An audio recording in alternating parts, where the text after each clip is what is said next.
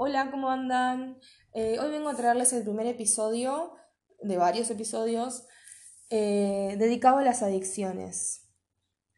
En este primer podcast me voy a dedicar a mostrarles el contexto histórico de las mismas y el estigma que hay alrededor de los adictos. Y además de eso, les voy a hablar del estigma que existe entre los médicos.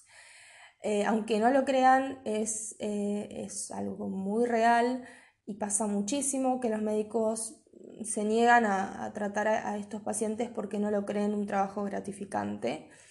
Les voy a contar bien eh, sobre eso y les voy a contar una experiencia que tuve con un médico eh, en cuanto a este tema de las adicciones. Eh, mi viejo me, cagaría pedos, no creo que lo escuche porque creo que escuchó solo pocas y no le interesó más, pero me dijo que como recomendación que no, no hable mal de otros profesionales, pero a mí me parece que tenemos que identificar las situaciones que están mal para poder generar un cambio, no podemos quedarnos callados. Eh, y lo que realmente te hace un buen médico no es la experiencia, no es el promedio que tengas en la facultad o en la residencia, ni, ni la trayectoria, sino que la calidad humana del profesional es lo que realmente vale. Así que bueno, vamos a, empezar este podcast. Ah, pero perdón, antes de empezarlo, quiero pedir disculpas si hay alguna persona que me está escuchando y se dedica a las adicciones o, sabe un poco más que yo. Em, porque tengo miedo de, mandarme una cagada con el tema de las terminologías. Eh, leí en un artículo que el tema de la terminología adicto no no se está empleando pero me parece que no era argentino eso, era más em, como estaban en el, ay Dios, en el C11, el C11 no se usa en Argentina, eh, pero bueno, yo igualmente no voy a decir adicto porque me, parece como, uff, como el adjetivo, lo estás poniendo como, como algo que describe a la persona y, no es una persona, es un adicto. Entonces el término que, mm, según mi experiencia en la facultad, eh, me parece más eh, correcto es el tema de persona con adicción, porque primero es una persona y después vienen las demás cosas. Pero bueno, nada, ahora sí vamos a empezar. Bueno, y ahora vamos a hablar de la historia previa a la salud mental en cuanto a, lo legislativo más que nada. El paradigma que predomina hoy en día en el mundo lleva más de un siglo de vigencia y sostiene la absoluta prohibición de todas las partes de la, cadena implicadas en la cuestión de la droga, como la producción, la circulación, incluso el consumo. Alrededor del mundo se pena de manera más o menos parecida a quienes se hayan implicados en alguno de estos eslabones del circuito. Internacionalmente, la mayoría de las convenciones siempre adhirieron al programa prohibicionista y esto empieza con la prohibición del opio en el año 1909. En 1961 se promovió el régimen internacional de prohibición desde la ONU, estableciéndose para el año 1988 la Comisión de Viena, que promulgaría las normativas que servirían de bases a las políticas nacionales e internacionales. O sea que esto no es solo argentino, es de todo el mundo.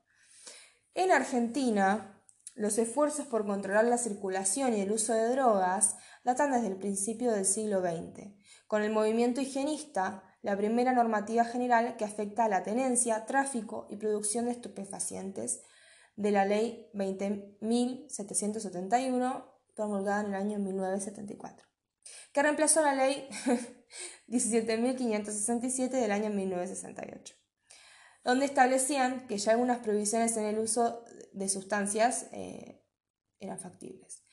Finalmente, en el año 1989, hoy Dios cuántos años que puse, se promulga la ley que en materia de drogas rige la actualidad. Esta ley dice que sanciona la tenencia, el consumo, la producción y el tráfico sin establecer distinciones entre las familias de drogas y las cantidades. Penaliza sin mayores especificidades, condena a cualquier actividad relacionada con las drogas y muestra claras evidencias de una política de tolerancia cero, que se alinea con el paradigma mundial que anteriormente les conté del prohibicionismo que impulsó la ONU y la Convención de Viena. Aunque se penalice la fabricación, venta y tenencia, esta legislación también establece que, son que si son dependientes física o psíquicamente a estupefacientes, se les puede ofrecer alguna ayuda médica curativa para desintoxicarse y rehabilitarse en instituciones especializadas para ese fin. Incluso el mismo documento señala que tienen la posibilidad de evitar la condena penal y acceder de una manera, eh, a una medida educativa para los consumidores casuales que no dependen psíquica o físicamente de la sustancia, haciendo que la ley deba garantizar un lugar especializado para este fin. Los casos pautados para medida curativa o educativa y evitar la reclusión en prisión eran, son, me parece, eh, ser hallado culpable de un delito y que se demostrase además que el imputado es adicto a sustancias, ser hallado culpable de la, de la tenencia y que se demostrase que la misma es para consumo personal y que el imputado adicto es adicto a las sustancias, y ser hallado culpable de la tenencia y que se demostrase que es para consumo ocasional y que el imputado no es adicto. Tengamos en cuenta que durante la década del 90 y hasta los años 2000 en nuestro país se perseguía a los consumidores aún más como parte de políticas criminalizadoras del consumo propias del paradigma prohibicionista, incluso crecía el desempeño policial que buscaba reflejar éxitos de la lucha contra el narcotráfico. Todo el tiempo tenían la necesidad de demostrar con números la eficacia de los políticos de turno y esto derivó en un aumento de la criminalización del consumo. Pero aquí hay un problema. Las personas que no terminaban en prisión, perdón, e iban a las instituciones que pretendían brindarles medidas curativas, mostraron que tenían una sobrepoblación de los servicios de rehabilitación penales y un gran número de personas a las cuales obligaron a rehabilitarse. Se hizo un informe en el año 2007 de estas instituciones y textualmente dice, aproximadamente la mitad de la población de la unidad 20 era toxicómana en 2004.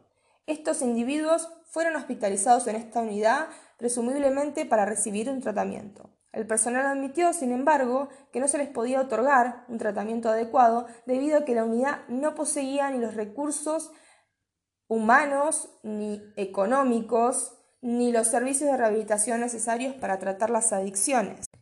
Antes, los jueces tenían facultades para ordenar internaciones compulsivas en aquellas personas que se consideraban adictas.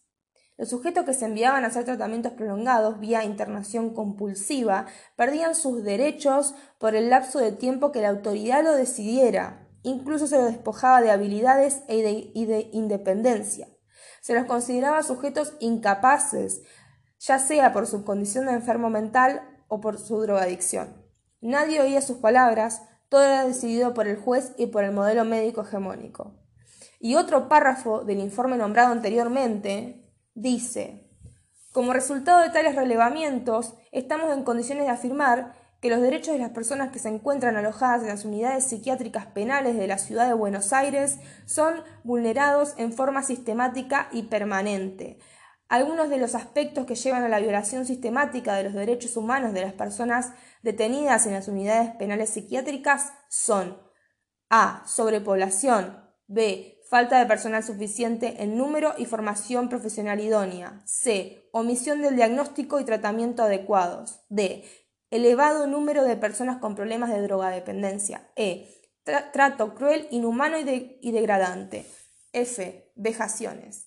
En la unidad 20, un detenido informó que como castigo por ofensas menores se le inyectaban fuertes tranquilizantes que lo dejaban inmovilizado por días y, textualmente citan lo que dijo él, nos hacen pelota por la palabra, informó. Los otros siete detenidos en su celda confirmaron los dichos.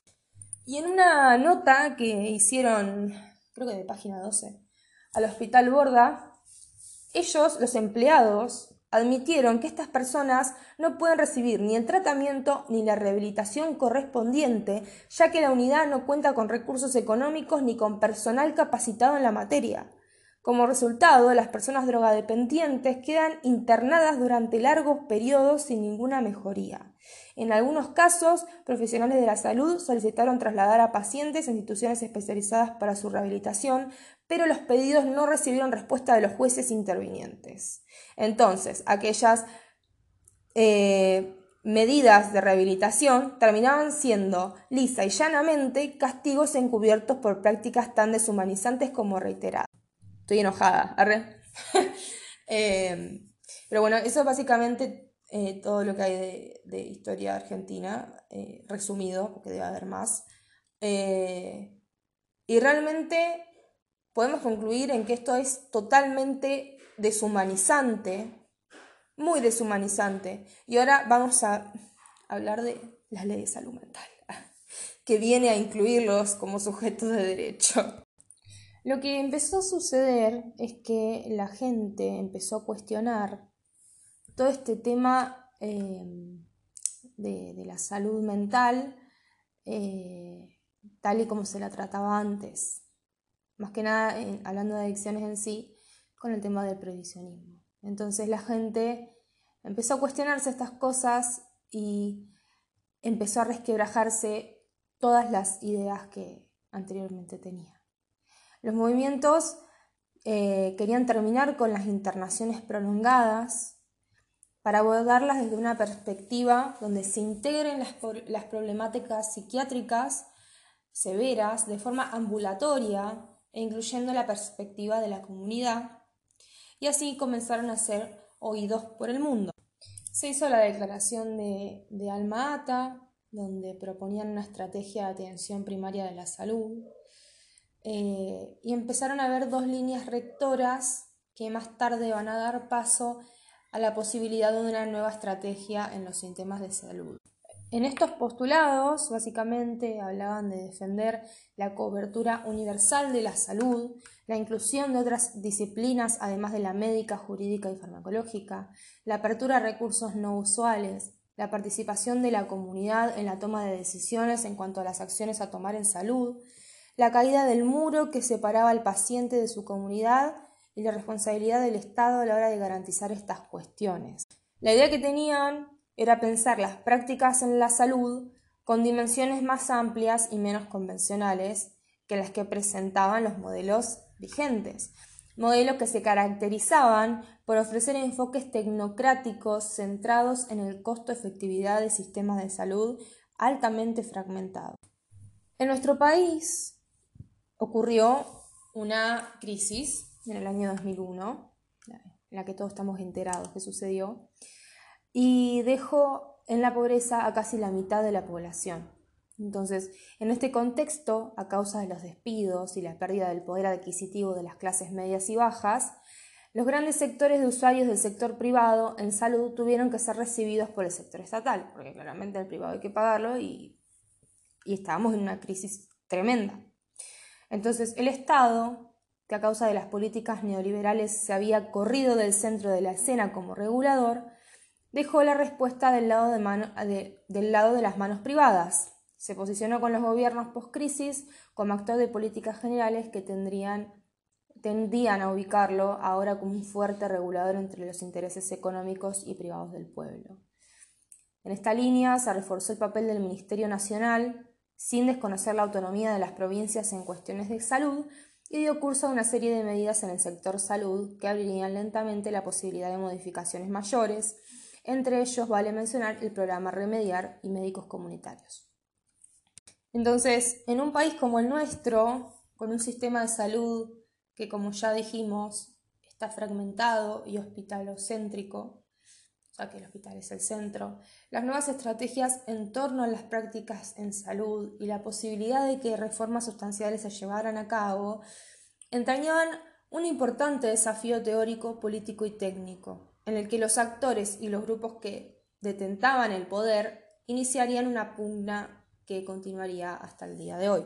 Y ahora sí, llegamos a la ley de salud mental, en el año 2010 se crea la Dirección Nacional de Salud Mental y Adicciones en el Ministerio de Salud de la Nación. Y al término de ese mismo año se promulga la Ley de Salud Mental número 26.657. Para poder llevarla a cabo, trabajaron conjuntamente durante varios años tanto referentes académicos como autoridades sanitarias e institucionales, profesionales, trabajadores del sector, usuarios y familiares de personas con padecimientos mentales. La salud ahora va a ser pensada a partir de entonces como un derecho de los ciudadanos y una obligación del Estado. El resguardo de los derechos humanos y la importancia de pensar a las personas como parte activa de una comunidad insistiría a lo largo de todos los artículos que esta ley establece. Y ahora vamos a ver en qué lugar colocan a las adicciones en la ley de salud mental. Básicamente dicen que las adicciones se retiran de la esfera del derecho penal y la seguridad para ser ubicadas en el campo de la salud en general y de la salud mental en particular.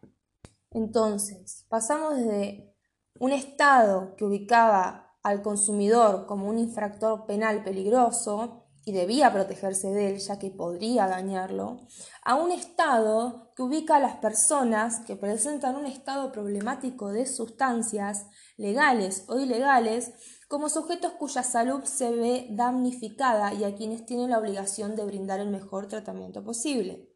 Las adicciones ya no serán pensadas como delitos cometidos por sujetos peligrosos para sí mismos y para terceros, sino como una de las formas que puede tomar el padecimiento mental. Entonces, en la ley de salud mental podemos verlo por lo menos unas cuatro veces nombrado el tema de las adicciones. Eh, el, primero, el primer artículo es el cuarto y y la segunda cita está en el artículo 43, que lo que hace es proveer la modificación del artículo 482 del Código Civil. Y esto se trata, en el primer caso, o sea, del artículo 4, de ubicar las adicciones en la esfera de la salud mental. Y en el artículo 43, de posicionarse en torno a las internaciones y la suspensión limitada o ilimitada de sus derechos civiles.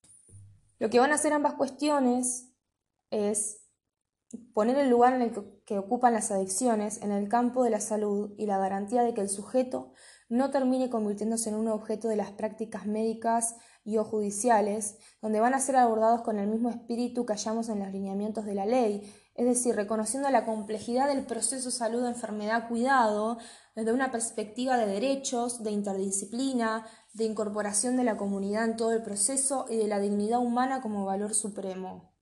Y ya recapitulando algunos aspectos sobre la manera en que a partir de la sanción de esta ley se definirá y se entenderá las adicciones, tenemos que se entienden como determinadas por componentes históricos, socioeconómicos, culturales, biológicos y psicológicos.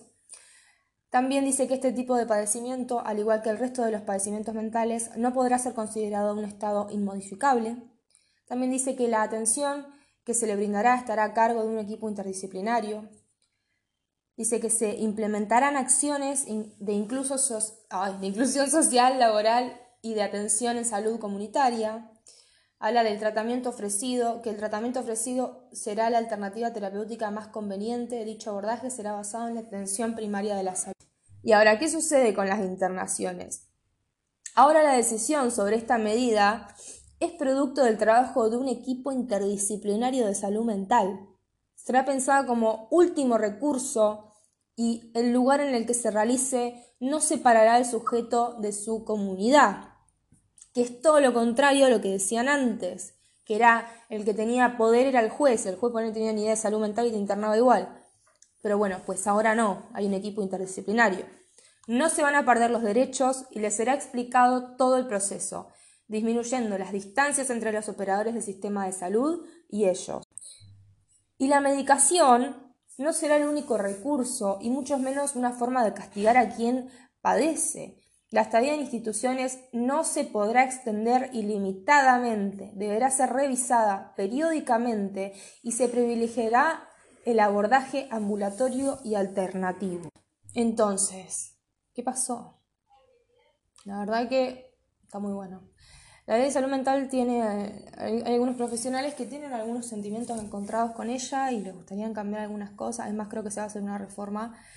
Eh, pero bueno, igualmente, la ley de salud mental vino para traerle derecho y dignidad a los pacientes, algo que se le ha negado durante tantísimo tiempo a las personas con padecimientos mentales y a los adictos ni te cuento porque no se contemplaban ni dentro de un tratamiento común y corriente. Entonces, perdón, mis vecinos están gritando. bueno, seguiré con el podcast. Y, podemos ver como, como ya hay una visión integral de los pacientes, como hay, una visión interdisciplinaria de los problemas, ya no, no, no es solo parte del psiquiatra, no es solo medicación, esto va todo mucho más allá y como no sé si ya lo dije en el podcast, pero el abordaje de las adicciones tiene que ser multidisciplinario, si no, no va a funcionar básicamente. Ahora vamos a hablar un poco del concepto de estigma en el área de las drogadependencias. ¿sí? Eh, en el contexto de las drogadependencias se observa que en la formación del estigma se acentúa la falta de motivación por la búsqueda de ayuda o el miedo de tener problemas con las autoridades como consecuencia de la estigmatización que sufren las personas con trastornos adictivos. Por otra parte, frecuentemente el consumo de drogas está asociado con otros estereotipos que a su vez amplifican la experiencia del estigma, tales como el VIH, los problemas de salud mental y la delincuencia. El estigma no solo va a influir en las personas consumidoras antes de iniciar un tratamiento, sino también durante su realización y después de él. Las personas que sufren un trastorno adictivo son vinculadas usualmente y de forma estereotipada con la violencia, el narcotráfico, la prostitución, sobre todo en las mujeres consumidoras. Además, se etiquetan a las personas como responsables de su problema, se asocia con el concepto de vicio y la falta de voluntad, olvidando que un trastorno adictivo es un problema de salud. Las consecuencias de dichos estigmas comportan un trato discriminatorio, una baja adhesión al tratamiento y el abandono e inicio continuo del tratamiento. El estigma prevalece durante el tratamiento, como ya dijimos. Por este motivo, los y las profesionales, sanitarios, sanitarias, con un grupo de Diana con el que se debe trabajar la supresión de los estigmas, con el objetivo de brindar la mejor atención posible y que aumente la calidad de vida de las personas con las que trabajan. Los agentes implicados en los procesos de estigmatización y con los que debemos trabajar no solo son las propias personas consumidoras, sino que debemos tener en cuenta la responsabilidad y la influencia que ejercen en estos procesos que ejercen en estos procesos aquellos que les rodean. La familia, los profesionales, sanitarios, las personas implicadas en política, tomadoras de decisiones, los y las periodistas y medios de comunicación, entre otros, que de manera directa o indirecta inciden sobre el estigma hacia las personas consumidoras de drogas. Ahora vamos a ver el tipo de estigma y de barreras asociadas. Bien, algunos autores eh, suelen decir que el estigma en la persona que consume implica desigualdad, discriminación y exclusión social. Otros autores más, otros varios, entre ellas Stolkiner, plantean la relación del estigma con el poder económico, político y social, quedando las personas más estigmatizadas en categorías inferiores en la sociedad y otorgando el poder de estigmatizar a aquellas que se encuentran en una posición percibida como más elevada. Existen diferentes tipos de estigmas según dos autores, y la OPS y la OMS, Em, el estigma público es aquel que tiene lugar cuando la población aprueba los estereotipos y conlleva una discriminación directa. Se derivan conductas como la negación de los derechos de la persona estigmatizada, como por ejemplo el trabajo, la atención sanitaria o la vivienda digna. En segundo lugar, tenemos el estigma estructural, que se relaciona con la exclusión de un colectivo concreto debido a la posición que ocupa en la sociedad siendo esta un posible atributo de relevancia para llevar a cabo una mayor exclusión y marginalización, como por ejemplo lo es la pobreza o no tener acceso a una vivienda digna. Después está el autoestigma, del que hablaremos más adelante, que ocurre cuando las personas consumidoras interiorizan los estereotipos y existe una discriminación hacia sí misma. La etiqueta estigmatizante se va a convertir en la definición íntegra de la persona, pasando a interiorizar el estigma de su identidad e invisibilizando a la persona y al resto de las esferas que conforman su identidad. O sea, como ya les conté anteriormente que me daba miedo decir la palabra adicto, porque como que estoy diciendo que su vida pasa solo por ser un adicto, esto está hablando de, eso justamente. Em, y se internalizan las creencias estereotipadas y por ende la persona se actúa autoexcluyéndose de ciertos ámbitos. Eh, después dice que cuando nos preguntamos sobre cuál es el impacto del estigma en el tratamiento de las drogadependencias, informan de la dificultad para buscar asistencia sanitaria e iniciar el tratamiento, aspecto que va a empeorar el estado de salud de las personas implicadas. La baja adhesión al tratamiento es debida en parte por la discriminación por parte de los sanitarios, que ya lo vamos a hablar, lo que provoca que las personas con problemas relacionados con las drogas no hagan un uso regular y estable de los servicios sanitarios. A su vez, el estigma va a crear en los usuarios y usuarias de los servicios sanitarios problemas relacionados con la falta de autoestima y autoeficacia. Aparece el miedo y la percepción de incapacidad de hacer un buen uso del tratamiento, lo que frecuentemente va a conllevar a que el usuario no encuentre motivación para recuperarse. Una de las barreras que plantean algunos autores del estigma en las personas drogadependientes es la falta de acceso a los servicios sanitarios y al mercado laboral. En los procesos de estigmatización se produce una separación en distintos grupos. Aquellos que son estigmatizados formarán parte de un grupo en el que el acceso a ciertos recursos o la ejecución de un derecho se verá limitada, como por ejemplo el acceso al trabajo, una vivienda digna, a los servicios de educación y de sanidad. Y ahora les quiero contar un poco del análisis interseccional, que desde la prevención y el tratamiento dice que es necesario y urgente para generar intervenciones eficaces y justas. Tiene el objetivo de revelar cómo interactúan los ejes de vulnerabilidad, exponer los diferentes tipos de discriminación y las desventajas que se dan como consecuencia de la combinación de identidades en una misma persona busca abordar las formas en las que el racismo, el patriarcado, la opresión de clase y otros sistemas de discriminación crean desigualdades que estructuran las posiciones relativas. Toma en consideración los contextos históricos, sociales y políticos y también reconoce experiencias individuales únicas que resultan de la conjunción de diferentes ejes de vulnerabilidad. Más aún nos ayuda a entender y a establecer el impacto de dicha convergencia en situaciones de oportunidad y acceso a derechos y a ver cómo las políticas, los programas, los servicios y las leyes que inciden sobre un aspecto de nuestras vidas están inexorablemente vinculadas a los demás. Bueno, en cuanto, ahora vamos a hablar un poco del estigma que hay en la medicina, entre los profesionales de la salud, tanto médicos como enfermeros.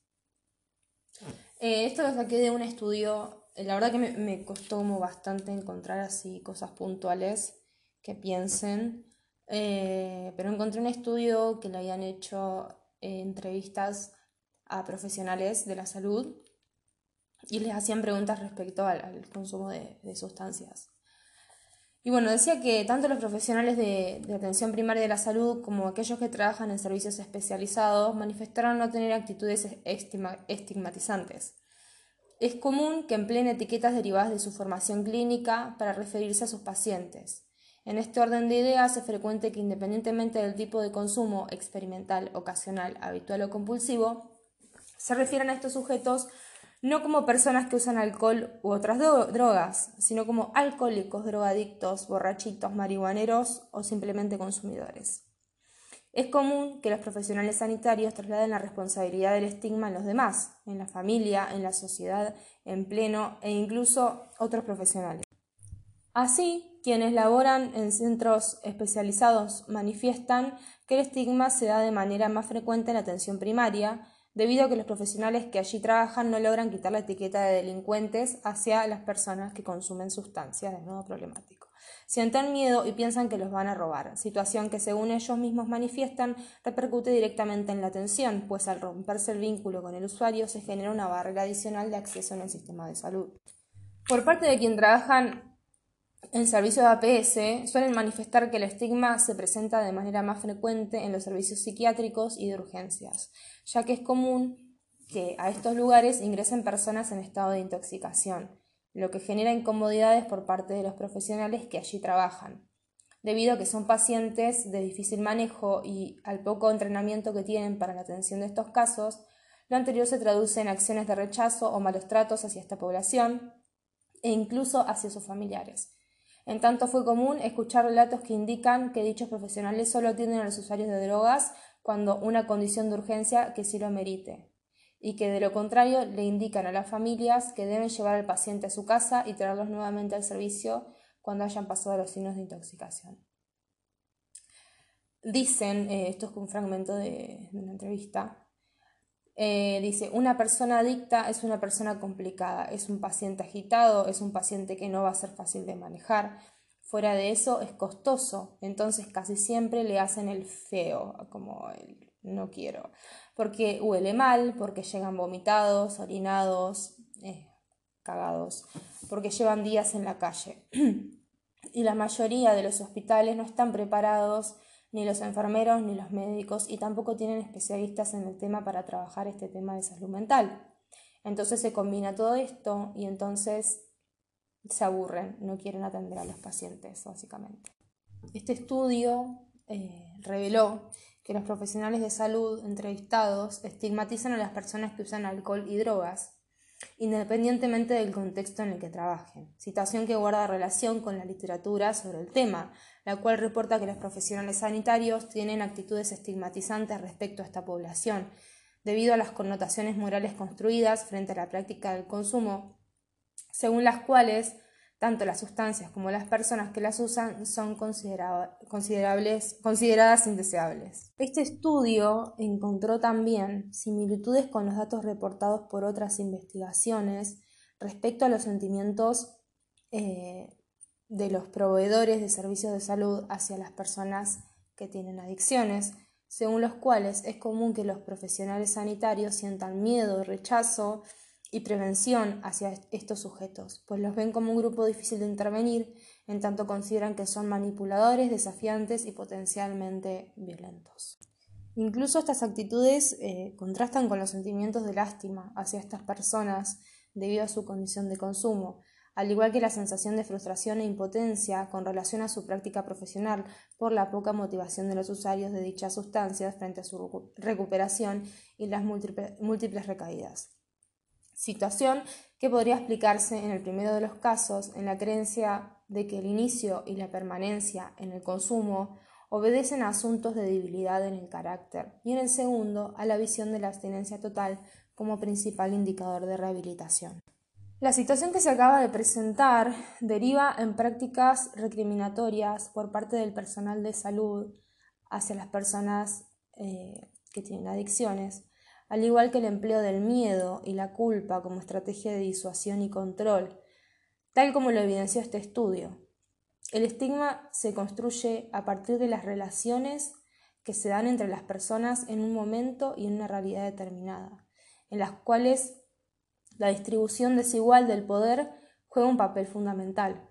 Lo anterior explica por qué es común que el personal de salud busque imponer sus creencias y prejuicios sobre las personas que usan alcohol y drogas, motivo por el cual sigue siendo frecuente usar el miedo como principal estrategia de prevención previsionista, camuflada en los argumentos científicos de la ciencia médica dominante, bajo la mirada pasiva de un Estado que ve a los usuarios de drogas a través de las políticas, no como ciudadanos responsables de sus actos y con capacidad de elección, sino como niños a los que hay que proteger y cuidar. El estudio este que yo les acabo de mostrar es un estudio colombiano. ¿sí? Lo, último que acabo de decir de que mm, el Estado los ve como niños en Argentina no sería aplicable, porque ya hay legislaciones estatales eh, dedicadas exclusivamente a, a todas las personas con trastornos y suman a las personas con, con adicciones para que reciban un tratamiento y que tengan el derecho de, acceder como cualquier otra persona. Me costó mucho encontrar información eh, así como lo que dicen. Eh, busqué de Argentina y realmente no encontré. Eh, y, y, siempre que buscaba un estudio me parecía este estudio, o sea, no sé qué onda. Así que bueno, decidí decir este, que la mayor parte de las, de las connotaciones que ellos le ponen a los adictos son las que ocurren. Y bueno, ahora como si llegaron a este punto del podcast, eh, van a escuchar mi, experiencia con un médico. Eh, en vacaciones de invierno estuve haciendo prácticas en Bahía y conocí a, un médico. Eh, mi, papá estaría muy enojado porque me dijo que no hable mal de otros médicos. Él también es médico. Pero bueno, cuestión, yo ya saben, voy a hablar mal igual. Ya se los dije al principio. Eh, bueno, conocí a este hombre que me lo presentaron como una eminencia eh, tenía como cuatro especialidades, tipo, me dijeron exprimirlo porque sabe un montón. Y como todo médico de la guardia, siempre te preguntan, ¿qué especialidad querías hacer? Y yo le dije, quería hacer psiquiatría. Y el señor me pregunta, ¿pero en qué te querés especializar en psiquiatría? Le digo, en adicciones. Me dice, no, pero no te dediques a eso. Tipo, no va a tener nada de gratificación para vos, te vas a sentir mal, te vas a frustrar. Y aparte los adictos nunca salen. Te lo digo porque tengo un pariente adicto. Se ve que lo abordaron muy mal. Em, igualmente en Bahía eh, no es por nada, pero no hay buena atención en salud mental, lo sé por, eh, por experiencia de gente cercana. Em, son muy pocos los psiquiatras que realmente ayudan. Pero bueno, cuestión, el señor este me, me dijo esto y, y además me dijo que bueno, que no tenían cura, que las familias estaban rotas y que no tenía sentido trabajar con ellos. Bueno, me quedé como... Dije, bueno, tan eminencia no es.